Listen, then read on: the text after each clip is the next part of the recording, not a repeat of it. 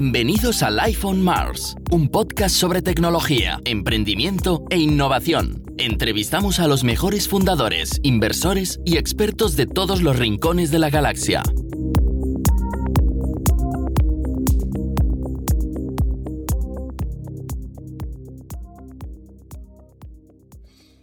Hola, bienvenidos y bienvenidas a Life on Mars, el podcast tecnológico de Marspace. Yo soy Alex, soy el cofundador de Marspace y voy a ser vuestro host uh, en este episodio.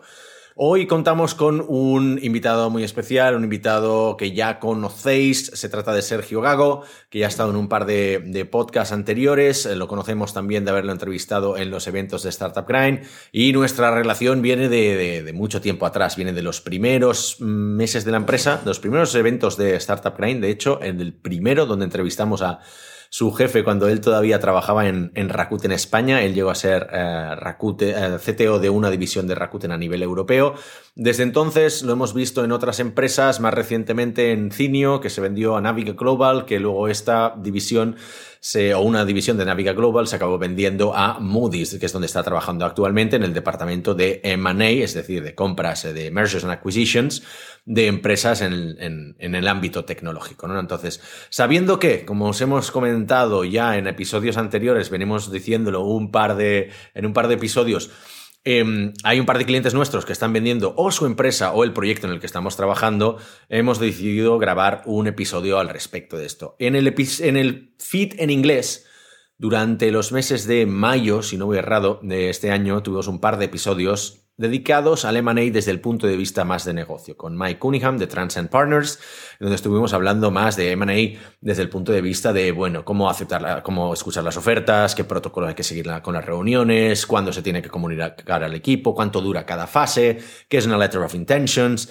etcétera, etcétera, pero siempre desde el punto de vista más de management, ¿no? De las auditorías, de organización a nivel de equipo, y similares. En este caso, vamos a hablar desde el punto de vista más técnico, ya que como anunciamos en esta nueva temporada del Life on Mars, vamos a tratar más cosas que nos atañen a nosotros, o sea, más, eh, contenidos más relacionados con el día a día de Marsbase. Evidentemente vamos a hablar de muchas cosas y no solo de lo que nos pasa a nosotros, pero sí que nos gusta ligar la temática de los episodios con cosas que están sucediendo ahora mismo, ¿no? Por ejemplo, lo que decía, eh, ahora mismo pues hay un cliente que se está vendiendo el proyecto en el que estamos trabajando nosotros y otro que es Valuation Metrics, que es un cliente que tenemos en Estados Unidos desde hace cuatro años, que es una fintech, se ha vendido a Citadel Capital.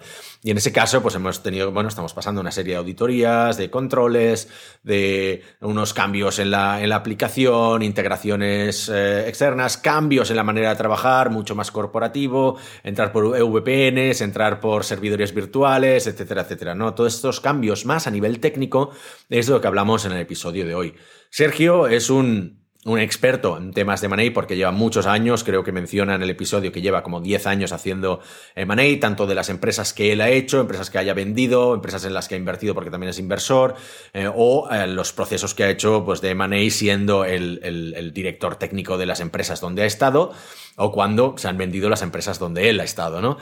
En ese caso, hoy de qué hablamos? Hablamos mucho de deuda técnica, hablamos mucho de cómo comunicar, eh, cómo imponerse, no sé si lo logramos, de cómo se tiene que imponer el equipo técnico, el CTO, para con la gente de negocio, porque lo que acaba primando siempre es el negocio, el negocio, el negocio, growth, growth, growth, para hacer crecer el valor de la empresa, pero puede que esa mentalidad acabe saliendo el tiro por la culata a la hora de vender la empresa si no se han hecho las cosas bien, porque luego vienen las cosas, las, las prisas y llegan las auditorías técnicas y se acaban encontrando agujeros del tamaño de una galaxia. Entonces, en ese caso, ¿cómo se puede imponer el equipo técnico? ¿Cómo se comunica? ¿Cómo se, ah, cómo se puede hacer como un budget para la alocación de un budget para, eh, para poder solventar este tipo de cosas durante el ciclo de vida de, una startup y no llegarse al momento de la, de la, venta y tener que arreglarlo todo a última hora. ¿Quién contrata estas auditorías? ¿Quién las hace? ¿Quién las paga?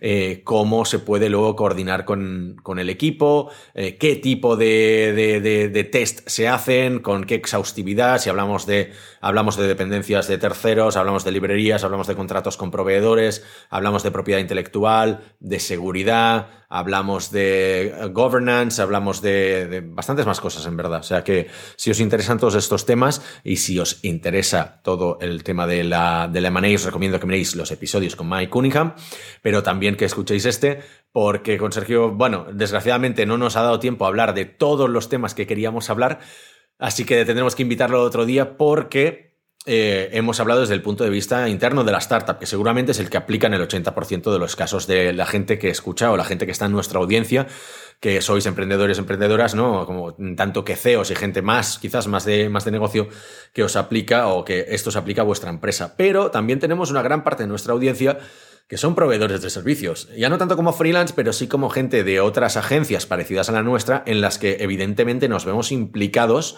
hasta las rodillas del tema de, una compraventa de, de, activos, en este caso, ¿no? O de, empresas, de productos técnicos, en el que somos mayormente responsables. En el caso de Evaluation Metrics, aunque ellos tienen un par de developers, prácticamente todo su departamento técnico somos nosotros. Y muchas de las decisiones técnicas las hemos tomado nosotros. Llevamos cuatro años en el proyecto.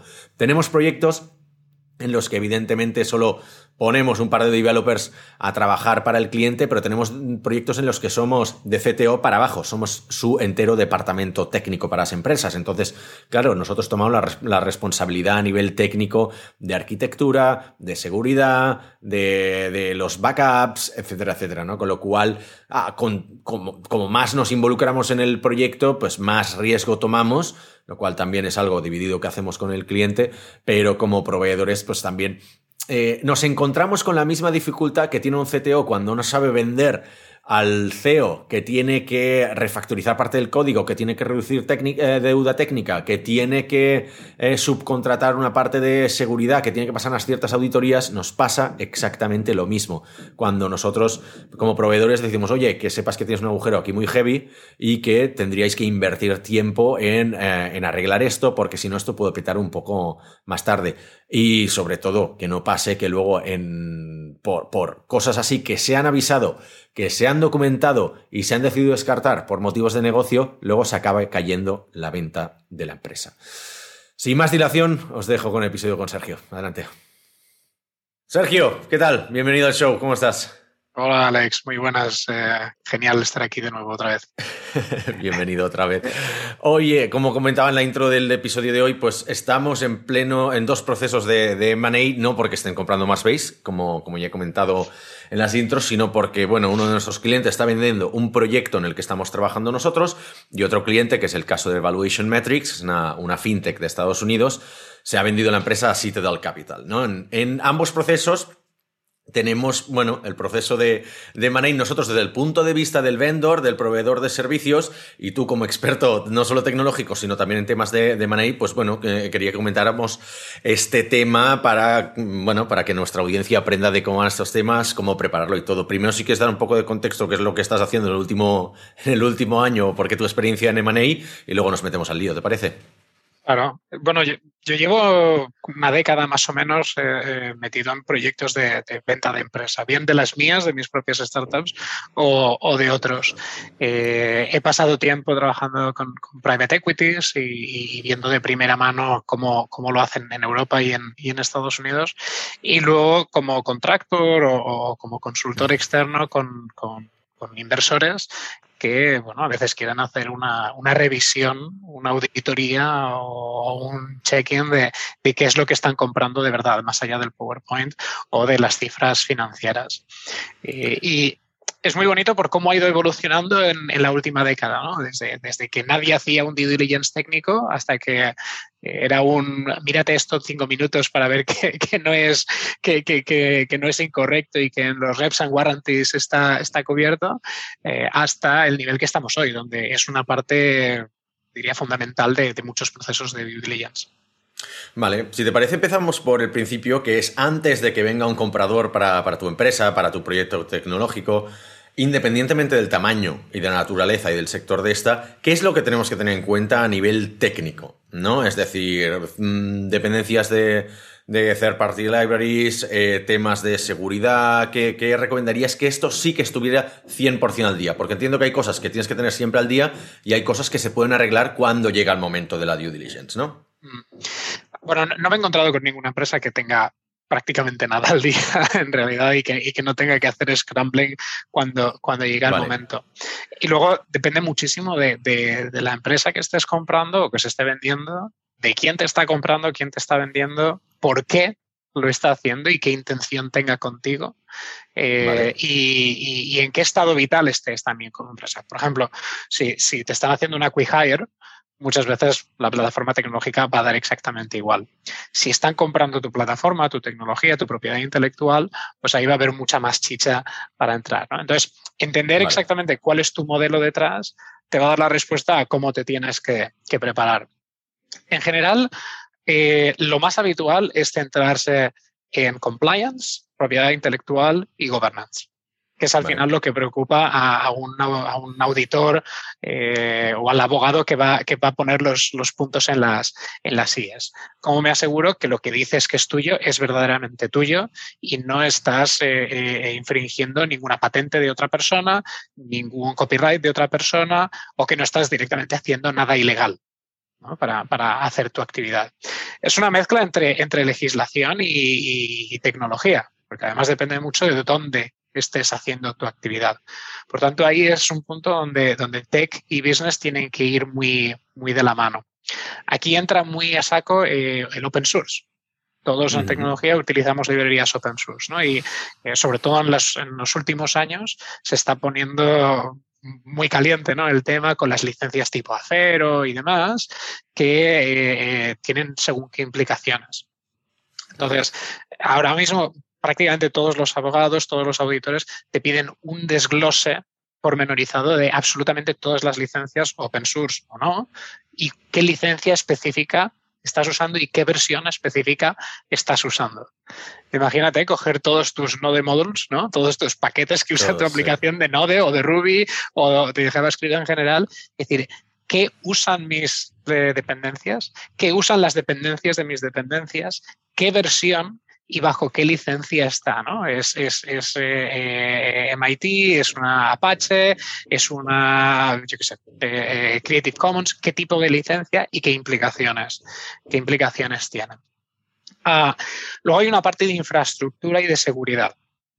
¿Cómo nos aseguramos que lo que estamos comprando no es hackeable, ¿no? O, o, no va a tener una, una, pérdida de datos, un data leak importante. Cada vez más las empresas están siendo mucho más picky con este tipo de cosas. Entonces, hoy, en todos los procesos que me he encontrado este año, absolutamente todos han pedido resultados de pentest. Vale. Penetration test de penetración, claro. Exactamente. Que esto los puedes hacer tú internamente, que no es lo ideal, pero bueno, si tienes un, un equipo de, de, defensive o offensive security, lo puedes hacer, pero no hay muchas empresas que se puedan permitir un equipo claro. de esto. O contratar un third party que te haga una, una auditoría.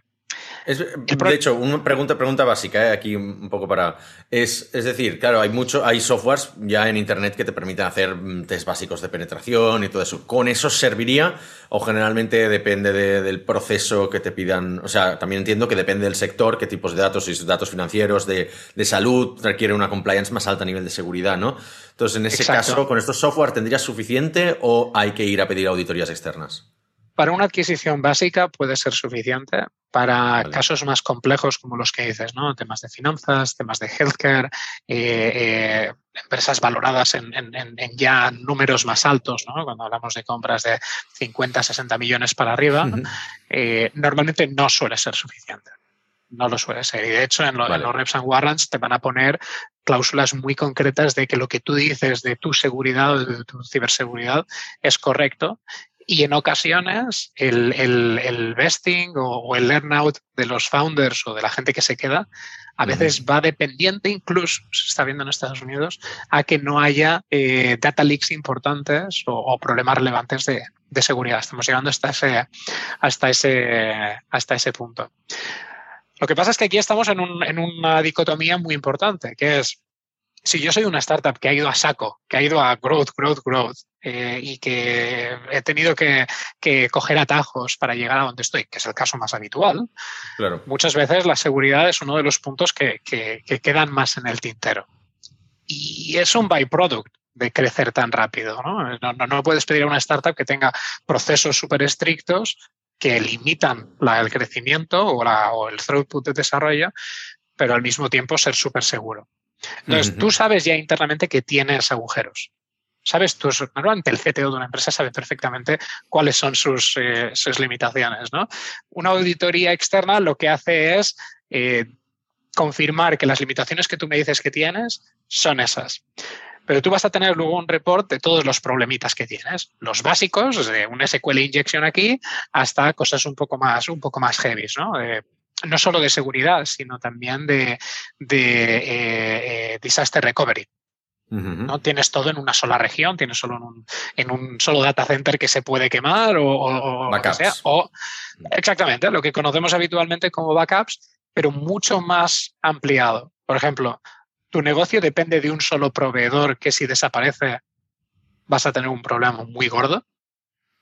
Eso es bueno. Eh, o tu negocio depende de un punto de legislación que ya tiene visos de, cambiar en algunos países o en algunas, algunas regiones, al final no deja de ser un poco cuáles son tus puntos de riesgo como, como empresa, pero en este caso centrado en, en, ciberseguridad. Y se utiliza el mismo framework de gestión de riesgos que a nivel de negocio. ¿Qué pasa si tu oficina se quema? Eh, ¿cómo, ¿cómo, te aseguras que tienes una, una, lo que se llama el business continuity? ¿Cómo te aseguras que eso se mantiene? Pero ahora la gente se ha dado cuenta de que, coño, en el data center también hay cosas relevantes, tenemos que tener en cuenta este tipo de cosas. ¿no? Entonces, vas a tener un report con un montón de problemas, que muchos de ellos ya los vas a conocer. Entonces, ¿qué haces con esto ahora? Eh, eres honesto y abierto y, lo compartes y das razones de por qué te has encontrado con esto, o te lo callas. Obviamente lo, lo ideal es lo primero. ¿Qué ocurre? Que en ocasiones el comprador utiliza todos estos defectos para, poner el precio. Exactamente. ¿no? Es como si tú te compras una casa y ves que necesitas hacer reformas. Pues eso lo utilizas para, para, bajar el precio. De hecho, no es muy distinto de una casa. Tú puedes evaluar qué, qué tipo de, de, de, de, seguridad puede tener esa casa. Va a poder entrar gente a robar, están bien hechos los cimientos, va a tener humedades, está bien construida. ¿Qué deuda técnica tiene al fin y al cabo? ¿no? Antes de entrar tanto más, en profundidad en temas de seguridad, eh, en el caso en concreto de las startups, ¿no? que igual es la mayoría de gente que nos escucha en nuestra audiencia, es verdad que tanto deuda técnica como temas de, temas de seguridad son cosas que no se priorizan en las etapas iniciales de una startup. ¿no? Es decir, hasta que no tienes un equipo muy muy grande, has pivotado mucho, hasta que no puedes reclutar ya VPs de ingeniería y escalar un equipo técnico a más allá de 50 personas, igual no te dedicas a hacer testing, porque todo el mundo lo sabe que el tema del testing, aunque nosotros somos súper talibanes con el tema del testing, tenemos clientes que nos dicen, por favor no perdáis tiempo haciendo testing porque es que necesitamos crecer en producto del testing ya lo haremos más adelante, ¿no? Y es algo que siempre ah, nos choca. Más, más adelante. bueno, más adelante. No te dicen si va a ser en 2076. Técnicamente es más adelante, ¿sabes? O sea, no mienten. Pero claro, eso puede que les estalle más, más adelante, ¿no? Por eso decía que hay ciertas cosas que igual puedes tener ya preparadas y cosas que no. Entonces, en el caso de startups, todo eso de golpe y porrazo te viene el CEO y dice, oye, que igual nos van a comprar. Y el CTO, manos a la cabeza, ¿no? De decir, hostia, ¿y ahora qué hago si mi, mi, mi mi codebase no tiene ningún tipo de cobertura de, testing, por decir, ¿no? Entonces, eso también es relevante en un proceso de money o no lo es tanto. ¿Sería más de calidad de código? La, persona, la persona que va a mirar el, test coverage en muchas ocasiones no va a ser una persona técnica. la auditoría va a empezar en, elementos que negocio entiende y empieza por el software development lifecycle. Entonces, aquí el testing es, parte, de, parte de este elemento, ¿no? Te, van a preguntar palabras hype. Yo me he encontrado abogados preguntándome cómo... ¿Tiene blockchain? Eh, no, casi, casi, pero no, preguntándome por, por CI/CD. Y entonces yo le preguntaba, ¿pero, pero CI o CD? Dice, no, CI/CD. Eh, pero CI o CD. No, CI/CD. Pues sí, Ah, pues Como los recruiters, eh, ¿no? Como los recruiters. un poco. ¿Conoces el lenguaje de programación Eclipse? un poco. Un, poco así. ¿Qué, les interesa al final? Eh, ¿cuántos, ¿Cuántos bugs tienes en producción? y cuánto tardas en, resolverlos. Entonces, muchas veces las, las, eh, las, herramientas que utilizamos desde tecnología, el test coverage, no es una métrica de negocio. Es una métrica que ayuda a entregar más rápido y mejor software de calidad. Si existe otra manera de hacerlo, que implique tener cero test infinita deuda técnica y demás, pero que aún así permite tener un código mantenible, fácil de usar, eh, eh, legible y que cualquier developer puede utilizar, oye, yo no lo conozco, pero encantado de, escucharlo. Entonces, hay, una serie de, métricas internas de tecnología que ayudan a tener métricas externas de negocio que son las que se utilizan para la venta. ¿Cuántas, eh, qué cadencia de releases tienes? cuántos outages tienes, qué SLAs típicos tienes con tus, con tus clientes, cuántos bugs, esto es una métrica muy habitual, una tabla de, tipos de bugs, P0, P1, P2, P3, tienes en producción y qué tiempos de resolución habituales tienes. ¿Cuántos, eh, eh, ¿Cuántas incidencias de datos has tenido? están preguntando mucho ahora eh, cuántas eh, peticiones de olvido de, GDPR. has tenido en los últimos tiempos y cuántos problemas has tenido. Si has tenido problemas legales o has tenido que ir a juicio en algún caso o si has tenido que tener algún tipo de, de liaison con, con alguien en este sentido. Eso es lo que les preocupa. Más y más nos estamos encontrando, sobre todo en Estados Unidos, gente que ya mide deuda técnica. Y esto para mí es eh, eh, eh, que me, explota la cabeza, ¿no? Que, alguien de. ¿Cómo, la, medimos, Sergio? ¿Cómo la medimos? es la pregunta del millón. Bueno, es, una combinación al final de todos estos factores, de, cuántos bugs tienes en producción y cuál es tu throughput para entregar nuevas features. Entonces, ¿qué, ¿qué, se hace mucho en Estados Unidos? Te piden un roadmap de los últimos tres años. Vale. qué es lo que has ido entregando los últimos tres años. Y luego te piden tu roadmap del año que viene. lo que, van a, lo que intentan evaluar de manera muy matemática y que como CTO o como developer dices, pero ¿qué me estás contando? Pero aún así es una, es una medida un poco difusa que te dice cuánto te cuesta desplegar cosas nuevas. Que es al final lo que te indica la deuda técnica, ¿no? Tú cuando empiezas un código desde cero, pues vas a saco y vas haciendo cosas muy rápido porque no tienes blockers. Cuando tienes un equipo más grande, mucho código, muchas dependencias, crear lo mismo te cuesta más porque tienes más problemas alrededor, porque todo este tipo de cosas. Entonces, les da más igual que tengas un buen test coverage. Lo que pasa es que si tú tienes buen test coverage, significa que puedes desplegar cosas más rápido con la, con la certeza de que no estás rompiendo nada alrededor, ¿no? que no estás creando efecto mariposa o caos en, toda tu plataforma. Por tanto, la misma feature, tardas un día, el primer día de trabajo de tu empresa, dos días, eh, cinco meses después, una semana al año y pico, porque ya tienes un montón de legacy, y dos semanas cuando tienes un equipo de 200 personas, porque ya tiene que haber un product manager, un project manager, una prueba, no sé qué, el, el direct ticket. Entonces, coño, que solo estoy haciendo una pantalla de login, que esto lo pico en dos horas. Sí, pero tardas dos semanas. Y a lo mejor con todos los procesos y ciclos que tienes, tardas tres meses en tenerlo en producción. Es decir, tus usuarios tardan tres meses en recibir el valor que un developer ha creado en dos horas. Esa es la, trampa mortal de, los equipos de ingeniería grandes reducir deuda técnica, tener un proceso eh, eh, al estilo DevSecOps, implica que ya no tienes todos estos ciclos dando vueltas, sino que yo tengo un proceso de integración continua, de despliegue continuo, que pasa todos los tests, la build se, genera, pasan pentest automáticamente, ¿no? Lo que sería el security by, by default, la infraestructura está programada y el propio equipo es autónomo para hacer esto, después de cada sprint o después de cada iteración, estoy generando valor al cliente. Cuando a un inversor o a un private equity que te está comprando le enseñas esto, les explota la cabeza, porque están acostumbrados a trabajar con gente que está en data centers, que cuando tienen que escalar una granja de servidores, un clúster, tienes que poner la parca e ir a meter blades al servidor, todavía.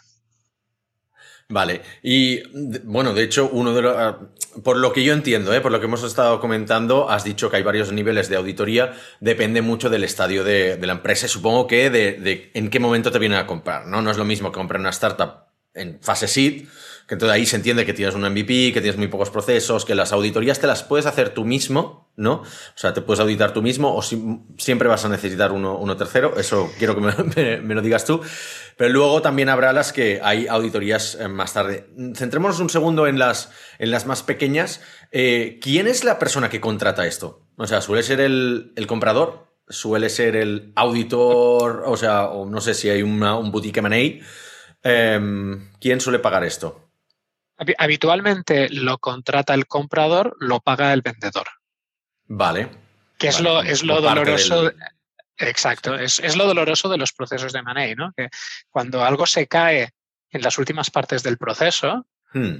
eh, te has comido con patatas un montón de tiempo, de esfuerzo y de dinero, no solo en, un, auditor técnico, sino en los que cobran mucho más, que, son los abogados. Eso, sí que están desde el principio, ¿no? Pero desde, desde que tienes una, lo que sería el letter of intent, desde ese momento que entras en, una fase de exclusividad de venta durante tres meses, cuatro meses, seis meses, ahí es un trabajo a saco que, sí, al auditor externo le vas a tener que, pagar un dinero, pero mucho más doloroso es el impacto que tiene en tu equipo ejecutivo. Y eso es el. De eso iba a entrar. Claro, temas de foco, ¿no? Porque tú ahí tienes que. El CEO, sobre todo el, bueno, el equipo de liderazgo, ¿no? Digamos, el, el C-suite de la empresa, tiene que dedicarle un porcentaje muy elevado de su dedicación, de su foco. O sea, ¿cuánto se puede esperar más o menos? Lo, habitual es que, es que tú no puedas comunicar esto con tu equipo hasta que no está el pescado vendido.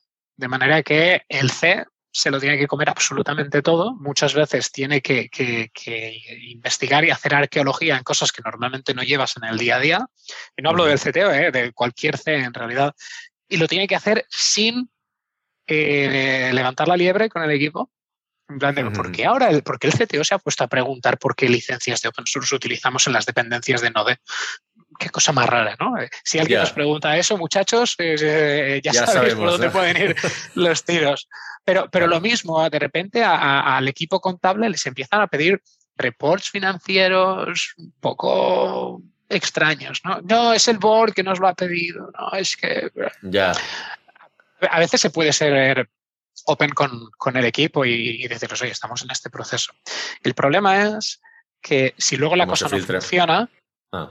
primero que se filtre hacia afuera, efectivamente. Que, para, según qué tipos de empresas directamente no puedes. Si es una empresa participada, pública o lo que sea, eh, eh, directamente tienes un NDA super heavy que te impide hablar para nada. De hecho, en la mayoría de ocasiones los, eh, no sabes el nombre del comprador ni del vendedor hasta bien entrado el letter of intent.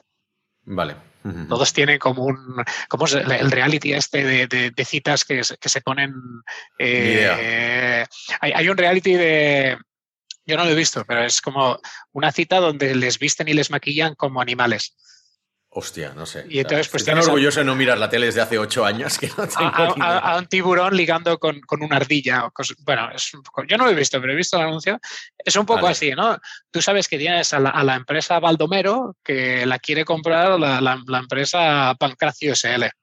Vale. y te vas ahí pasando información a través del, del, eh, del broker que, que, bueno, te ayuda en esta, en esta parte. Mm. Pero cada uno paga su parte, obviamente. Vale. Y entonces, el CTO en concreto tiene que hacer un montón de cosas tácticas que cuando ya tienes un equipo relevante de 50, 60, 70 personas, ya no haces, porque no te da la vida. Si, si eres CTO hombre orquesta con, tres programadores, sí, porque es tu día a día. Pero si no, eh, tienes que comerte un, tiempo de trabajo, una serie de, de, de, desglose, de presentaciones, sobre todo ya en las últimas fases, que como luego el proyecto no salga, eso, eso es... Eh, tirado a basura. Tiempo tirado mentalmente, eh, eh, motivacionalmente, es como ya, ya te has visto dentro, ya estás, que ya he negociado todo, ya, ya estoy en otra empresa, o ya voy a hacer el cash in y ya soy millonario, y de repente, todo a tomar por el. Estamos hablando de cuánto tiempo, o sea, procesos que son no semanas, sino meses. Pueden ser seis meses tranquilamente. He visto cosas que han llegado a durar un año, no es lo habitual. Vale tres meses es la, yo diría entre tres y seis meses es, lo normal. Si es una empresa que decide venderse, puede ocurrir que tú estés dos años en ese proceso. Claro. Porque empiezas, empiezas a hacer scouting, empiezas a hablar con brokers, empiezas a dar, hablas con unos, hablas con otros, pero hasta que consigues terminar la venta, pues pueden pasar dos años. Durante los procesos más duros, un CTO puede esperar dedicar el 75, 80, incluso 100% de su tiempo a, este tipo de cosas. Entonces, normalmente tienes que hacer eh, double time. Claro, iba a decir, porque no puedes dejar el foco de tu día a día, de seguir tratando con el equipo, de seguir tomando decisiones de arquitectura, de todo tipo. Bueno, hablando con, hablando con, amigos developers, ¿qué tal? ¿Cómo te va en esta empresa? Tal? Y dice, no sé, yo creo que el CTO se está yendo porque pasa de todo y está desaparecido y tal. Estaban vendiendo la empresa, ¿no? Igual no, igual es que hay something else, ¿no? Eh, bueno, igual es que está desaparecido, nunca, nunca se sabe. Pero es un proceso muy duro, eh, donde, sobre todo si has sido el CTO co-founder, que es tu bebé, te, mm. te, sacan todas las vergüenzas. Y todas estas cosas que tú has dicho, esto no es la manera correcta de hacerlo, señores, eh, sí. pero todo sea por el negocio, ¿quién es responsable de toda esta deuda? No, no te preocupes, lo arreglaremos en el futuro. De repente tú te lo comes y tú tienes que explicar por qué no tienes test coverage. O sea, las discusiones entre CEO y CTO, ¿no? O incluso CTO y board que priorizan, no, no, hay que crecer, no sé qué, eso ya se arreglará en el futuro, que era mi siguiente pregunta, porque al final todas las startups acaban siendo un MVP que llega a producción, ¿vale? O sea, todo el mundo sabe que no se reescribe el código y que como mucho, como mucho, hay empresas que sí que llegan a la reescritura, pero muy pasado la serie A, ¿no? Cuando ya llega un punto de estabilidad, cuando ya has pasado el hipergrowth, que dices, bueno, nos replanteamos reescribir la plataforma, pero ya tiene que ser un momento mucho más avanzado. Pero como te compren en, en pleno hypergrowth o pre eso, lo que están comprando es un MVP con parche sobre parche sobre parche. Eso es un Frankenstein. Y eso el CTO lo, llega, lo lleva advirtiendo desde el primer día, pero se lo tiene que comer con patatas, ¿no? Eh, ¿Cómo, se ahí el conflicto? Imagínate que se cae la venta por eso, por una razón técnica. Eh, eh, lamentablemente esto pasa, ¿no? claro. Un, paso atrás. Se decide que no se va a invertir en seguridad contratando a, un ingeniero de seguridad, por ejemplo, o a una empresa de terceros para ayudar, porque, porque no hay cash, porque la prioridad es otra. claro. Vale, en, ocasiones puede ser una, decisión de negocio correcta, porque al final tienes que, priorizar. Eh, sin entrar en el detalle. Entonces, todo el board o toda la, junta directiva decide que este es el camino, el CTO pone sus mm, sus eh, opiniones, eh, expresa su inconformismo con la decisión, pero, eh, ¿cómo se dice? Commit by, disagree but commit. Pero acaba ganando el negocio siempre, ¿no? ¿No? siempre, pero en muchas ocasiones esto es el caso, ¿no? En, una empresa mm. que está en una, después de una serie A, que está creciendo a saco, que tiene que demostrar métricas para, para, sus inversores. Unos meses después, ataque gordo de seguridad, como los que hemos podido ver en prensa en los últimos 12 meses. Eh, no hace falta rascar mucho, buscad cualquier unicornio de, España y os vais a encontrar pollos relevantes, pollos muy importantes. Y, eh, eh, y el CTO o la CTO tener la cabeza cortada, ¿no? Precisamente por esto. Eh, no hay que irse muy lejos tampoco, ¿no? Eh, esto pasa en, industria también. Entonces, puede ser que hayas tenido un, pollo de seguridad gordo que haya alcanzado las, noticias. Y entonces, en el momento en el que tu empresa aparece en la prensa con que has tenido un data leak de la leche, tus posibilidades de vender de repente bajan un 10, un 15, un 20%. O de vender al precio. ya baja el precio, claro. Y eh, puede ocurrir que en el propio proceso, en la auditoría, el CTO dice, no, que no me hagan una auditoría. Yo digo que está la cosa un poco regular, pero que no me, te hacen la auditoría. La auditoría trabaja para el comprador. Les dicen, oye, yo solo te digo que aquí hay un megapollo. Eh, lo ven y dicen, ah, pues nos echamos para atrás. O decidimos comprar esta otra empresa que hace algo parecido, aunque sea un poquito más cara. Eh, el board llega al CTO y le dice, eh, ¿cómo es posible que hayas permitido esto que eh, ha, impedido que nos hagamos todos millonarios a tu casa? Ya. Y en la mayoría de los casos, pero en la mayoría de los casos ya estaba avisado, lo que pasa es que no se, no se aprobó, ¿no? que avisado y documentado. Y documentado. mira, ves este email donde todo. Pero no te has impuesto suficiente, ¿no?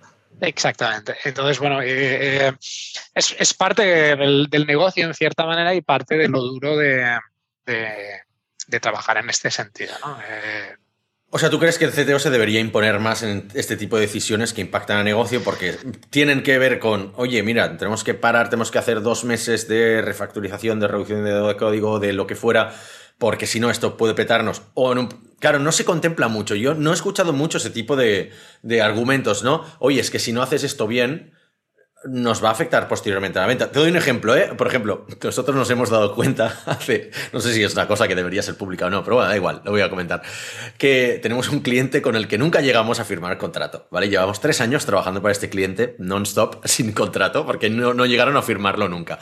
¿Qué pasa? Que, hombre, yo los he perseguido por activa y por pasiva, no por tener el contrato, me da igual, o sea, mientras paguen y podamos hacer las cosas y tenemos una relación fantástica, todo fenomenal pero yo les advierto, digo, esto en el momento que tengáis una auditoría o una inspección de GDPR, esto a vosotros os va a generar un problema. ¿vale? En el momento de una compra, tendrán que auditar la relación con los providers, dependencias, todo esto, y si no estamos con contrato, ahí va a haber un, fallo. Seguramente se puede regularizar en el momento, ¿eh? y quizás es un, caso fácil de resolver. Pero es eso, eh, ¿en qué momento tienes que ser tú tan pushy como para decirle al CEO, oye, para todo lo que estás haciendo porque esto es un gran riesgo si algún día quieres vender la empresa? Exacto. Yo creo que es algo que, se hace desde el primer momento y, em, por suerte, yo creo que por, suerte para, la gente como nosotros quizá, cada vez la tecnología está teniendo un, peso más relevante en los procesos de due diligence. Hace 10 años nadie miraba la tecnología. Se compraban portales de Internet, pero era como, eh, tienes tantos empleados, tienes tanto revenue y ya está. Se, compraban empresas digitales de la misma manera que comprabas una panadería. Eh, entonces mirabas múltiplos de, de EBITDA y ya está, sobre todo cuando son empresas. y tráfico, y tráfico. Tráfico, tráfico, base de datos, eh, revenue en advertisement, cosas de este estilo. Que luego la plataforma se coge con un hilo y no hay quien la pueda agarrar. No pasa nada. Tú metes, metes programadores eh, por kilos y, la cosa funciona. Exacto. Y hasta cierto punto era así hasta cierto punto, ostras, las cosas han funcionado y anda que no hay portales chusqueros con código que, no le mete la mano ni Mabu que aguantan y siguen funcionando y generando millones de millones de, páginas vistas, ¿no? Exacto. Pero ahora estamos en, en, otra fase. Cuando están comprando tu producto para integrarlo, cuando están comprando tu equipo para hacer otras cosas, cuando están comprando un negocio, una línea de negocio que no solo tiene que mantenerse, sino que además crecer con integraciones, entonces ahí ya entramos en, en, palabras mayores. Y en los últimos cinco años o así, bueno, el hecho de que yo cuando vi el, el, primer requisito en una scorecard de un due diligence, medir la deuda técnica, me puse a llorar. Digo, no puede ser esto por lo que llevo luchando toda mi vida como CTO, de que alguien me haga casito e incorpore la deuda técnica como un KPI financiero. Yo siempre digo, la deuda técnica empieza en el CFO, no en el CTO porque es un KPI financiero, es deuda al final. Vale. Y que viene un grupo, un private equity enorme que se gasta millonadas y millonadas en empresas y te dice, mm, oiga, me mide usted la deuda técnica, por favor, y me da una estimación de crecimiento eh, mensual, cuarter y anual. Se te, cae, se te cae la lágrima, ¿no? Y hmm. aprendes una, barbaridad. Entonces, gracias a esto y a que a, la ciberseguridad ahora es una cosa muy relevante, la, convergencia de tecnologías es muy relevante en cuanto a qué va a pasar con tu negocio dentro de cinco años, eh, a la gente ya no puede no tenerlo en cuenta. Los CEOs, el board ya no puede no tenerlo en cuenta. Pero me sigue sonando muy americano, ¿eh? Me sigue sonando muy americano que esto esté en, los, ¿no? en las KPIs de, negocio. Eh, sí, hablo de Estados Unidos. En Estados Unidos no me he encontrado. Yo, lo que hago aquí es, tengo como tres modelos de, technical due diligence. Una, auditoría de un par de días, que es para decir, sí, parece que lo que te han dicho y lo que está en Reps and Warranties y demás es, es, lo que toca. Una revisión del código, una revisión de la arquitectura, un par de charlas con el CTO o el VP de ingeniería, tal oye, sí, parece que no hay, no hay grandes riesgos aquí. O, ojo, estás comprando esto, pero como se te vaya, no el CTO, este developer, como se te vaya Juan, tienes. Hay que auditar el, equipo técnico también, claro. Hay que auditar la rotación del equipo, no solo la rotación en los últimos tres meses, sino en los últimos dos años, o sea, y los, los single point of failure. ¿Cómo, va? ¿Por qué? Porque al final en tu, en tu proceso de, compra, no solo tienes que tener retention packages para, para los CES, si es que te interesa, pero sobre todo para las, personas críticas de. Exacto, que puede ser alguien de contabilidad, que es la persona por la que pasan todas las facturas o, o royalties, eh, que sabe qué botón tiene que dar o que tiene un comercial que es el que tiene toda la cartera de clientes en su bolsillo eh, y el, administrador de sistemas que es el que tiene todas las claves y que no está documentado y ya está. Es decir, si tu plataforma no es perfecta, si tienes una deuda técnica brutal, si eh, tienes problemas de seguridad, al menos que tengas formas de arreglarlo rápidamente. Cuando es arreglarlo rápidamente, ¿cuánto tiempo suele llevar un proceso de arreglar las cosas, oh shit, shit, uh, eso se está quemando. Eh, a ver, sabemos que los procesos de compra suelen ser eso, ¿no? Pues unos seis meses, entre seis, 18 meses, pero no tienes todos esos meses para arreglar la, deuda técnica ni los problemas técnicos. ¿Estamos hablando de un mes, dos meses? Pueden ser entre seis y 12 meses para, para poner el lacito a, la empresa. ¿Por qué? Porque en ocasiones implica cambiar gente del equipo. Hay veces que, que dependen de muchísimos factores, ¿no? Pero en ocasiones vender la empresa implica cambiar a tu CTO. Vale. Porque sabes que puede ser un una parte muy débil, ¿no? O, cambiarlo o moverlo de posición. Hay veces que... No es el CTO para la siguiente etapa, claro, eso pasa mucho. Eh, muchas veces ves empresas que tienen un CTO y que están contratando un VP de ingeniería, pero que es más senior, que reporta al CEO.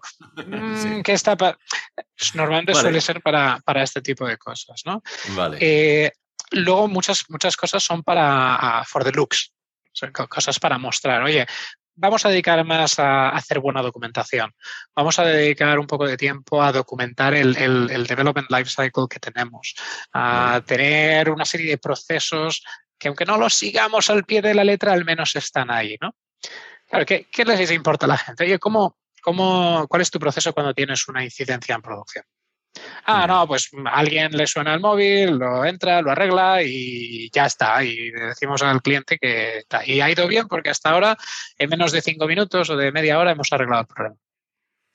No importa tanto eso como decir, mira, hay un proceso, este es el runbook, le llega un, page a esta persona a través de esta aplicación, esta persona entra, hace una revisión rápida, si tiene que escalar lo hace así. ¿Cuál es el flujo?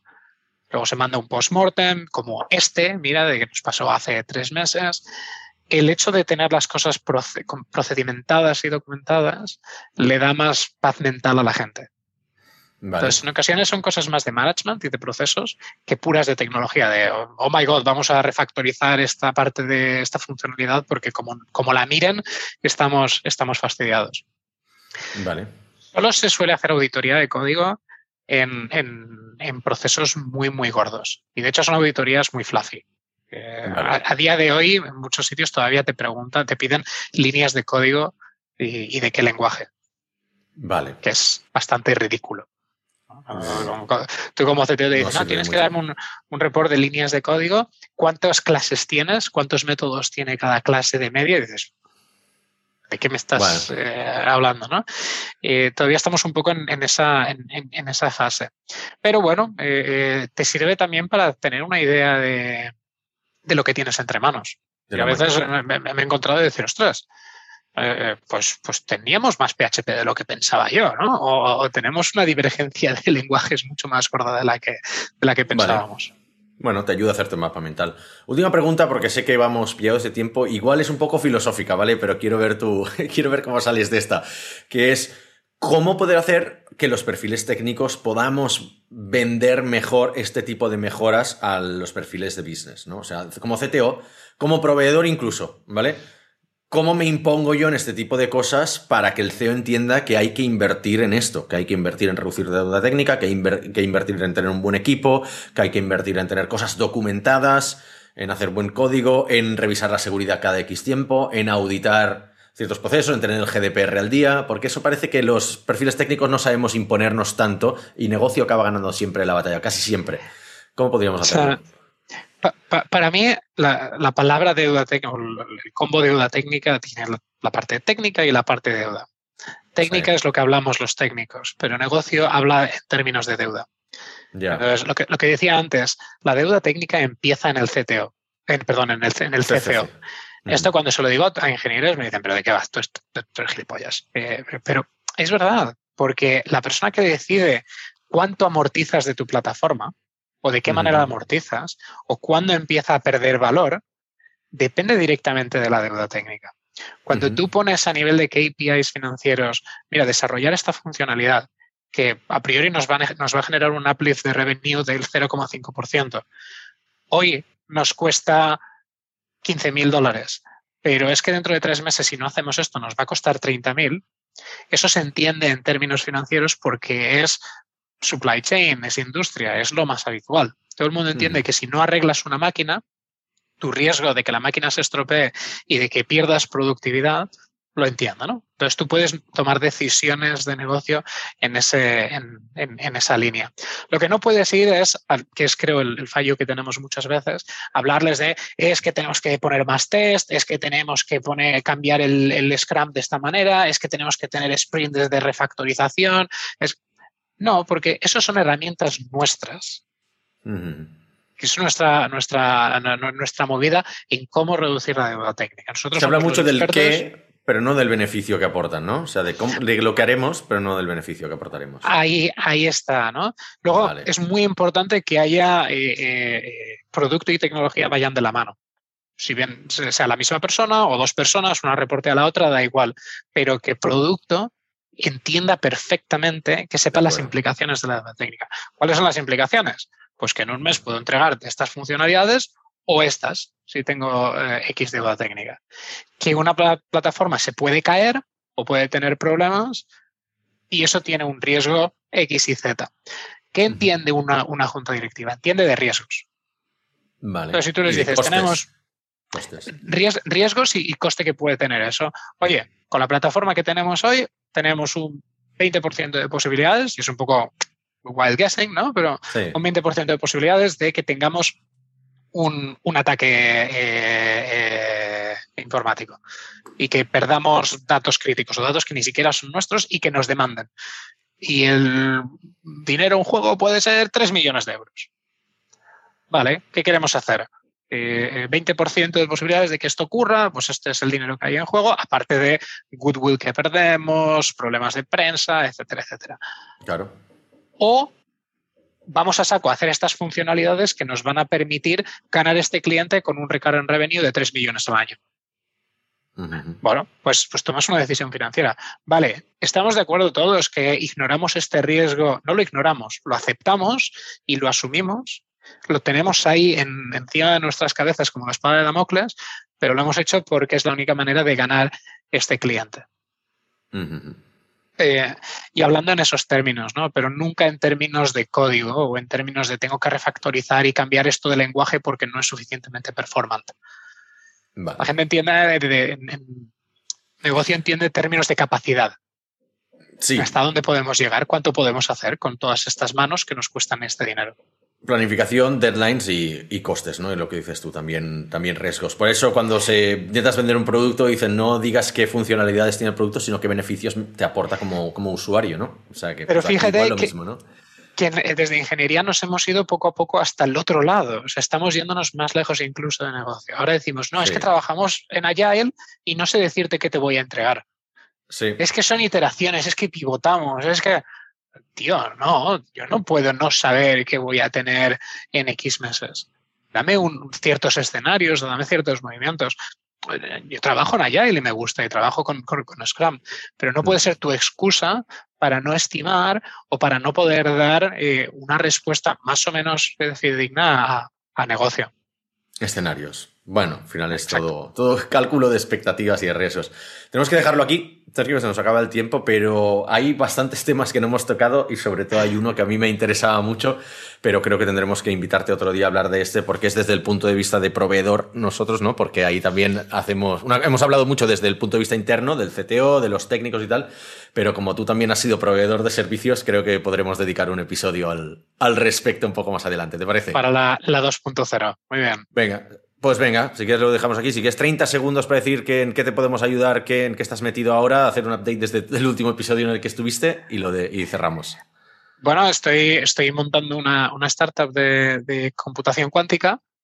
Eh, y estamos en las fases más, más iniciales, generando deuda técnica. En Deep Tech no sé ni, siquiera si se puede considerar deuda técnica, entonces eh, eh, cualquier cosa que escuchéis de, computación cuántica, si alguien necesita saber más, que, me contacte. Y luego, aparte, una cosa que hago activamente es ayudar a startups y apoyarlas precisamente en esto, ¿no? en, due diligence técnica de cómo prepararse, si, si, van a ir hacia esa fase, o desde la perspectiva del comprador hacer la, auditoría. Entonces, si puedo ayudar a, alguna empresa o, startup en este sentido, encantado de, de echaros una mano. Perfecto. Muchas gracias, Sergio. A vosotros. Hasta la próxima.